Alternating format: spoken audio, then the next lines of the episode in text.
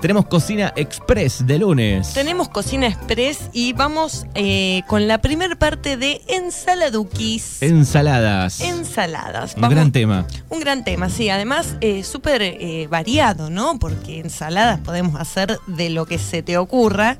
Pero en la primera parte del día de hoy vamos a hablar un poquito de algunas técnicas y algunos consejos. Y la semana que viene vamos a desarrollar algunas recetitas diferentes eh, para que las puedan aplicar y empiecen a probar cositas nuevas. Para salir de la clásica tomate y lechuga. Exacto, sí, aburre. Aburre comer siempre lo mismo. Zanahoria y choclo. exacto, ensalada rusa. Qué bueno, Ensalada bancamos, rusa. bancamos. Están buenas, pero están buenas, son clásicas. Pero está bueno echar alguna cosita nueva y quedan buenas a veces. Sí, es cuestión de probar. Es cuestión de probar y está bueno como estimular también ahí un poco al, al paladar y que te den ganas de comer una ensalada. Porque a veces pensamos, relacionamos ensalada, dieta. Bueno, no. La verdad que no. Podemos hacer cosas muy ricas con varios ingredientes. eh, y, Sí, incluso sin probarla nos dicen, ¿querés eh, probar una ensalada? Y, vos decís, "No". Mm, no sé, sí. Y después la probás y está buena. Exacto, exactamente. Em, pero bueno, hoy vamos a arrancar. Primero, bueno, estuve preguntando ayer en Instagram cuál es tu ensalada favorita. Nos pueden contar los oyentes que están del otro lado cuál es su ensalada favorita eh, o cuál es la que consumen más habitualmente. En el 2923-413880, ahí nos cuentan mientras se desarrolla esta columna. Perfecto. Eh, vamos a arrancar primero haciendo honor a la RAE, eh, que hoy es el cumpleaños, le mandamos un saludo a estos señores. Eh, la definición de ensalada dice, plato que se prepara mezclando diferentes alimentos, crudos o cocidos, y o cocidos pondría yo, Sí. alineado o aderezado con alguna salsa o alguna vinagreta. Pero eh, el origen de las ensaladas se remonta 600 años antes de Cristo, eh, donde aparecen los primeros indicios del consumo de la ensalada de la mano de los persas, o sea, hace rato. Viene de hace rato Exacto. que comían hojas. Exactamente. Em, ¿Cuál es el origen de la palabra, no? Ensalada.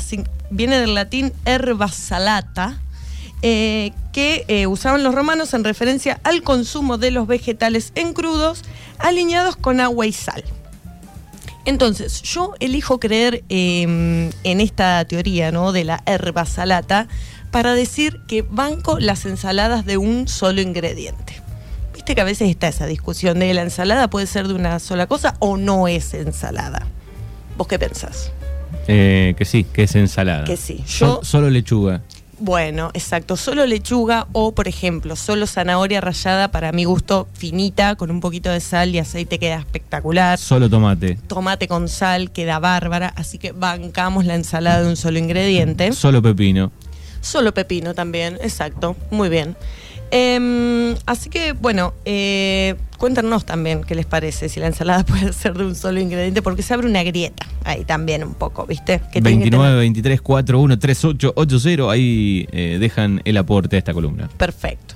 Bueno, como, como premisa general, vamos Sí. a decir, todo se puede convertir en ensalada. Todo puede ser ensalada, no necesariamente. Un diente de león, por ejemplo, Por de nuestra vereda, eh, puede convertirse en ensalada. Es amarga, pero bueno, comemos a chicoria también. así que- Exacto, ¿por qué no? Exactamente.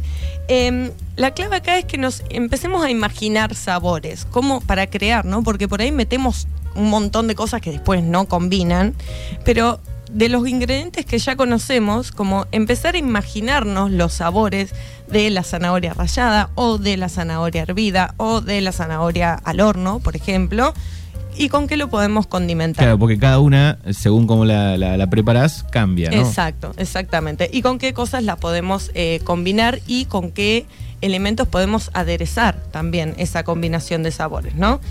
También pensando en que a veces nos sobran cosas. Por ejemplo, hicimos un pollo a la parrilla ayer, nos sobraron las pechugas, que generalmente salen medias sequeiras. Eh, entonces, bueno, esas también, ¿no? Podemos utilizar esos ingredientes que nos quedan. Fideos, te sobraron fideos del día anterior que no les pusiste salsa. Listo, dentro de la ensalada. Eso- Bienvenidos. Exacto, el arroz, ¿no? El arroz también. Que una de las respuestas, ¿no? Que tuve en, en Instagram ayer hablaba del arroz, huevo, papa, zanahoria y mayonesa. La ensalada de arroz y mayonesa y huevo, la verdad que es bastante clásica. También. Está buena. Después también me comentaron eh, una ensalada que eh, hacemos nosotros en el, en el club argentino, cuando estábamos por aquellos tiempos, eh, que era de jamón crudo, rúcula, zanahoria, tomates y un aderezo de achito y miel que quedaba espectacular. Y después también me aportaban el tema de la zanahoria sola. O con un poquito de salsa de soja, también me dijeron, y miel, que puede quedar Yo la muy banco, buena. la zanahoria sola con un poquito de aceite. Apenas. Exacto, exactamente. pero me gusta sola. A mí me gusta sola, pero con un poquito de sal, no con aceite. Con un poquito de sal ahí que, que largue como un poquito de sus, de sus jugos, digamos. Se mezcla un poco la, la Sí. dulzura, ¿no? Pues mira, es Exacto, dulzona la, sí. la zanahoria. Sí, sí, y un toque de sal también. Tal cual, queda piola. Bueno, ¿qué tiene que tener para mí una ensalada? Para mí, Madevigna. Después cada uno, nada, puede elegir. Primero decir que menos es más. No necesitamos, como decíamos hace un rato, combinar 35 ingredientes distintos para hacer una super ensalada. Con que tengamos tres o cuatro eh, que tengan diferentes características, ya podemos armar como un plato bastante eh, homogéneo, digamos, ¿no? Que, que cumpla con varias cositas y eh, que, que quede rico y que a su vez también eh, genere saciedad, ¿no? Porque a veces también pensamos, uy, la ensalada es livianita, en dos horas tengo hambre de vuelta. Bueno, no necesariamente. En primer lugar, para mí tiene que tener un elemento fresco. Y cuando digo un elemento fresco no me refiero solamente a una hoja verde, sino que también, por ejemplo, hacemos una ensalada de papa, poder eh, agregarle perejil fresco o cebolla picada chiquita también le genera como una especie de frescor ¿no? Eh, a esa preparación. Brotes, que eh, recomiendo mucho con el consumo de brotes porque tiene un montón de, de propiedades y además tiene una textura crocante y fresca al mismo tiempo que aporta... Ha ido creciendo con el paso del tiempo los brotes, ¿no? Sí, sí. Veo muchos reels en Instagram Sí. de gente que se dedica a, a producir brotes. Sí, sí, porque realmente no, no es una tarea demasiado difícil, ¿no? Existen eh, granos que, que son muy fáciles de, de brotar eh, y que quedan buenísimos, la verdad. En segundo lugar, tiene que tener un elemento crocante. Para mí es clave que tenga algo crocante la ensalada. Y no solamente estoy hablando de un fruto seco, por ejemplo, que puede ser maní, almendra, nueces, pistacho, el bueno, el otro que ahora no me acuerdo cómo se llama, eh, sino que también puede haber croutons, que los croutons son esas tostaditas de pan chiquitas eh, que las hacemos al horno directamente, tenemos un pan viejo que tampoco puede ser eh, solamente pan, sino, por ejemplo, ayer hice una ensalada en la que le puse una media luna que tenía eh, seca, Todo adentro. todo adentro. A mí personalmente me gusta mucho lo agridulce, entonces eso también le, le da como ese toque. Puede ser un vegetal crudo, como decíamos recién, por ejemplo, la zanahoria cortada en cubos pero cruda también le va a dar ese, esa crocantez. Eh, o, por ejemplo, un coliflor que en vez de hervirlo lo podemos hacer al horno, ¿sí? que lo vamos a cocinar y aparte de darle esa textura también va a tener un sabor mucho más rico o algún ingrediente frito.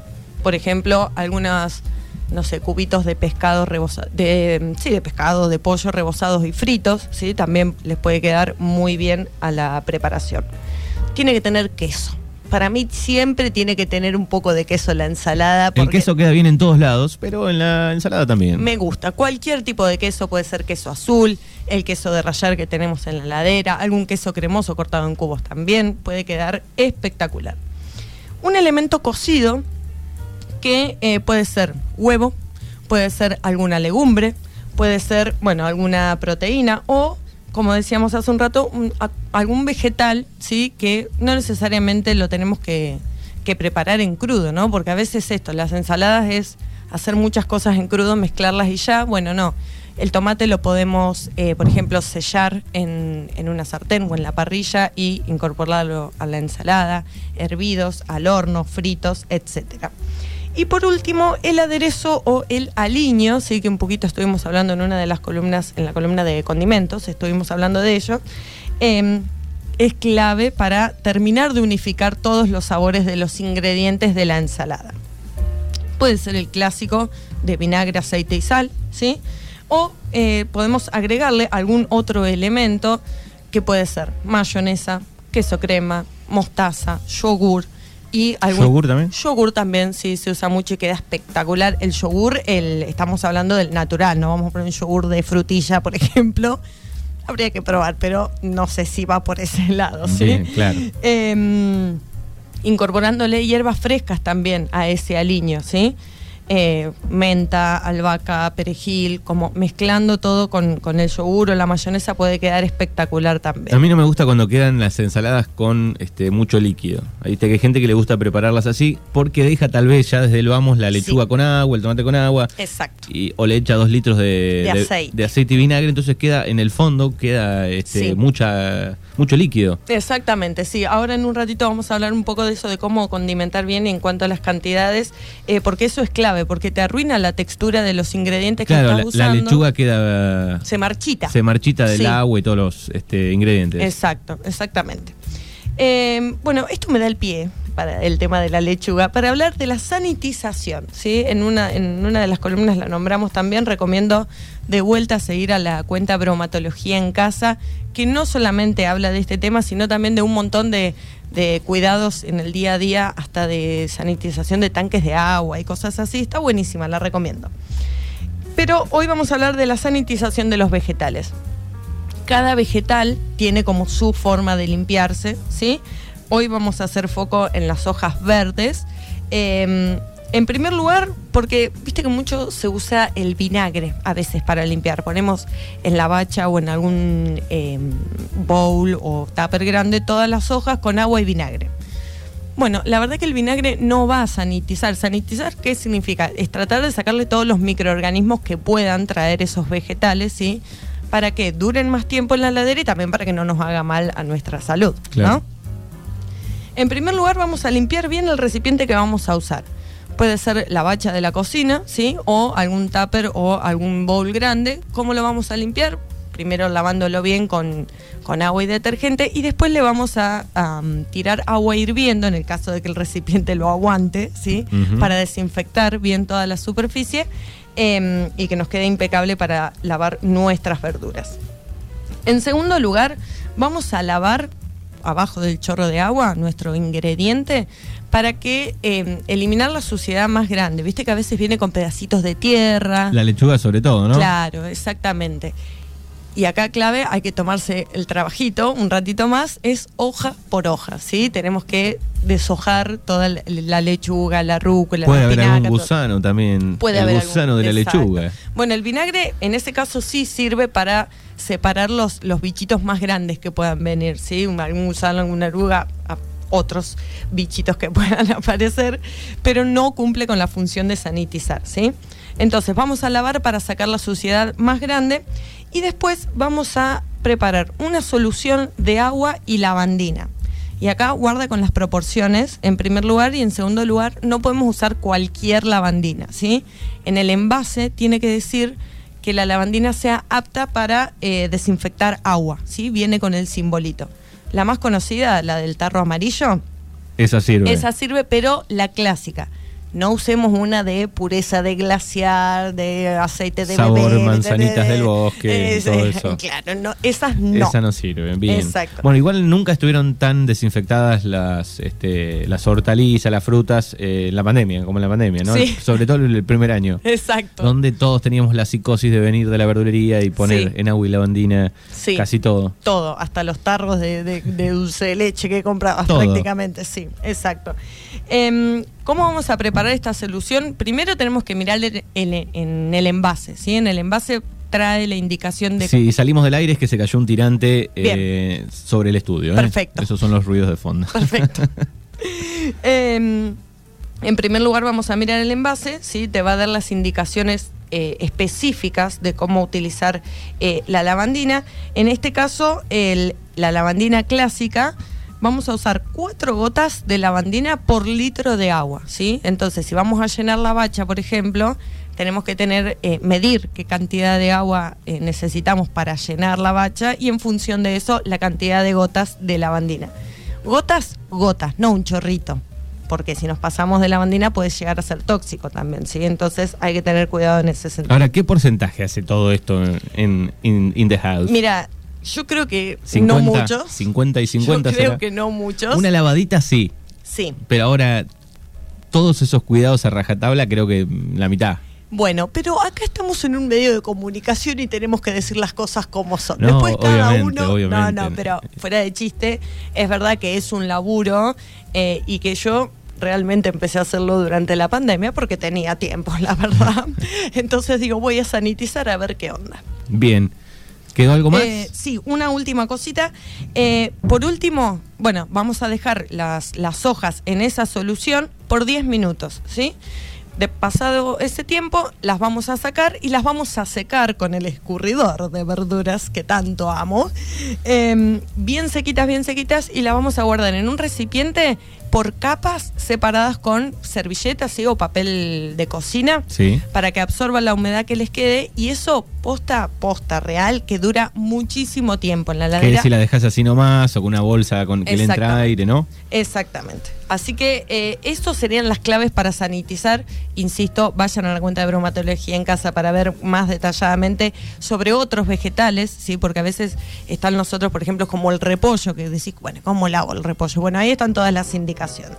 ¿no? Bien, por acá una clásica dice que siempre preparo lechuga, tomate y siempre le pongo cebolla. La mixta. La famosa cebolla. Exacto. La cebolla, ¿hay que hervirla un poquito para que no quede picantona fuerte o va a- a- natural? El tema de la cebolla hay que tener en cuenta cuando la compramos que no esté brotada. Si tiene brotes, generalmente tiene más eh, cantidad de ácido. Ese ¿sí? es el, el dato. Ese es el dato, sí, uno de los datos. Em, tiene más cantidad de ácido, que es lo que la hace súper fuerte. Y también la podemos dejar en remojo, ¿sí? En agua fría, eh, helada, con hielo, por un ratito para que se lave, para que se quite un poquito ese ácido que tiene, mantenga la crocantez y eh, Claro, si- más suavecita. Si lo haces con agua hirviendo caliente, le saca, pero la chicharra. Exacto, la deja más blandita, tal cual. Bien, zanahoria con azúcar y limón. Rica, Ay, rica, dice qué por acá. rico. Nunca La- probé eh, el- esa mezcla. Me gusta, la voy a probar. Man- eh, con manzana queda muy buena también. Zanahoria. con- Zanahoria, azúcar y limón. Me gusta, me encanta esa combinación. Eh, y con respecto a la cebolla también recomiendo utilizar la cebolla morada, que es un poco más dulce, no es tan fuerte como la cebolla blanca o la, de cáscara marrón. Eh, o cebolla de verdeo también queda, queda muy rica. Bien, estábamos hablando de la sanitización de las hojas verdes y a veces puede pasar que si la tenemos un par de días en la heladera, igual con todo este proceso, a veces puede perder un poco de textura, se empiezan a ablandar un poco las hojas o algunas a marchitar, ¿sí? ¿Qué pasa? ¿Qué, qué podemos hacer cuando nos pasa esto? Lo mismo que la cebolla, lo ponemos en agua helada con hielo, si puede ser. em, que la hoja no, no tome contacto con el hielo en lo posible, para que no se queme, digamos. Em, pero la podemos dejar unos 10, 15 minutos eh, sumergidas en agua helada y esto las va a revivir y van a quedar espectaculares para poder ser usadas nuevamente. Bien, algunos consejos para eh, las ensaladuquis. En primer lugar, vamos a decir, no vamos a condimentar toda la ensalada, ¿sí? Porque a veces preparamos mucha cantidad y nos puede llegar a sobrar. Entonces está bueno eh, condimentar solamente lo que vamos a consumir. Después si vamos, consumimos más, le, le agregamos la vinagreta, porque si no pasa esto que decíamos hoy, ¿no? Se empiezan como a, a ablandar las hojas, se empiezan a, a embeber en todo ese aceite. El tomate queda raro. Claro, queda más blandito y demás. eh, y al otro día no, no queda tan rica como recién preparada. Así que en primer lugar eso. Si nos sobra, la guardamos sin condimentar y al otro día la condimentamos y la consumimos.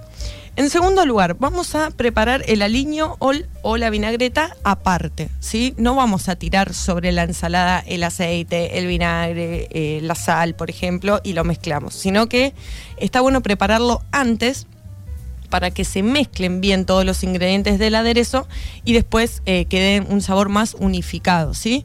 Un consejo lo pueden preparar en un frasco, por ejemplo, eh, poner todos los ingredientes y después ese frasco batirlo para que se mezcle bien, ¿sí? Porque, como bien sabemos, el aceite eh, y el vinagre, poner en este caso, no se van a mezclar bien.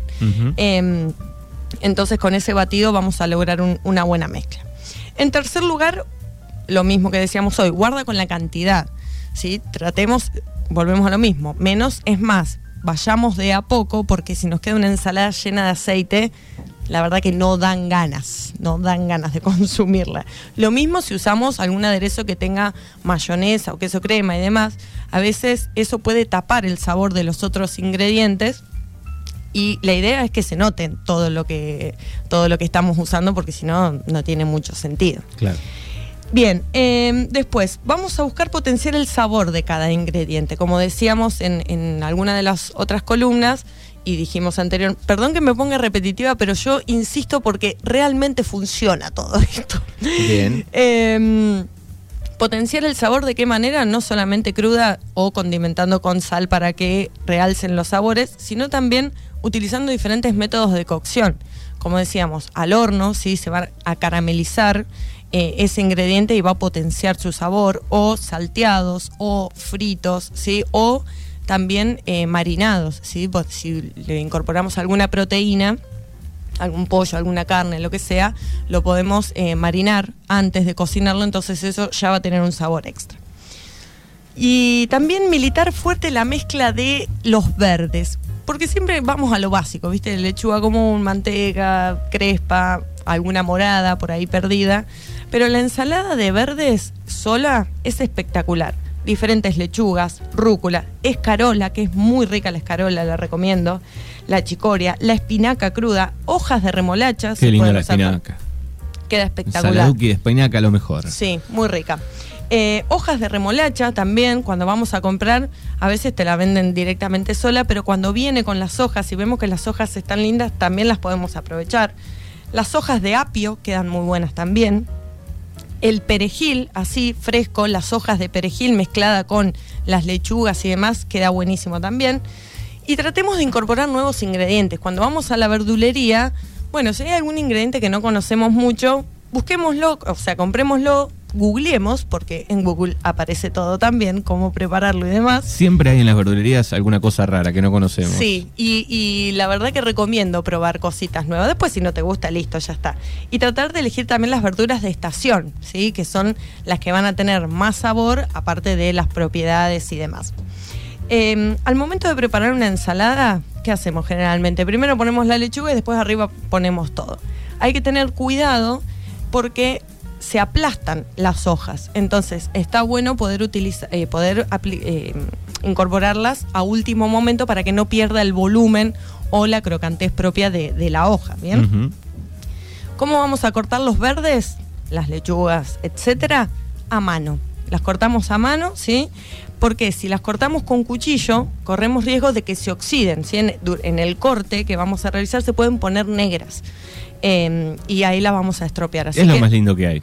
La verdad que queda espectacular. Cortar la lechuga a mano. Cambia, ¿eh? Posta que cambia muchísimo cuando la cortamos a mano y cuando la cortamos a cuchillo, salvo que quieran algo, un corte súper finito, eh, pero recomiendo con la mano. Eh, en lo posible, tratemos de que cuando la preparemos, los cortes eh, sean los justos para que entren en un bocado. Así que no tengamos que estar cortando el tomate, por ejemplo, en, en el plato, eh, justamente por esto que, les comentaba de la oxidación y demás, eh, y para que sea más práctico de comer, ¿no? En el caso del repollo, una clave para el repollo, cuando lo cortamos finito o como quieran cortarlo, le podemos agregar un poquito de sal solamente, no necesariamente toda la cantidad de sal que, que vamos a usar para condimentar, pero sí un poco y masajearlo, ¿sí? Meterle mano ahí para que se ablande un poco y para que largue un poco más de, sus jugos eh, y ahí también aumente el sabor. Esa está buenísimo para aplicarla. Eh, y bueno, y por último el consejito de, de la cebolla, que ya lo dijimos antes, eh, para que no esté tan fuerte. Así que nada, esas cositas para ir teniendo en cuenta al momento de preparar una ensalada, eh, las cuales vamos a aplicar la semana que viene en algunas recetitas que les voy a traer. de ensaladas la semana que viene. Exactamente. Bueno, muy bien. Más de Vigna aquí en Mañanas Urbanas con Cocina Express. Nos encontramos el viernes. Nos encontramos el viernes, claro. Después del mediodía para cerrar la semana. Me Gracias. encanta, gracias.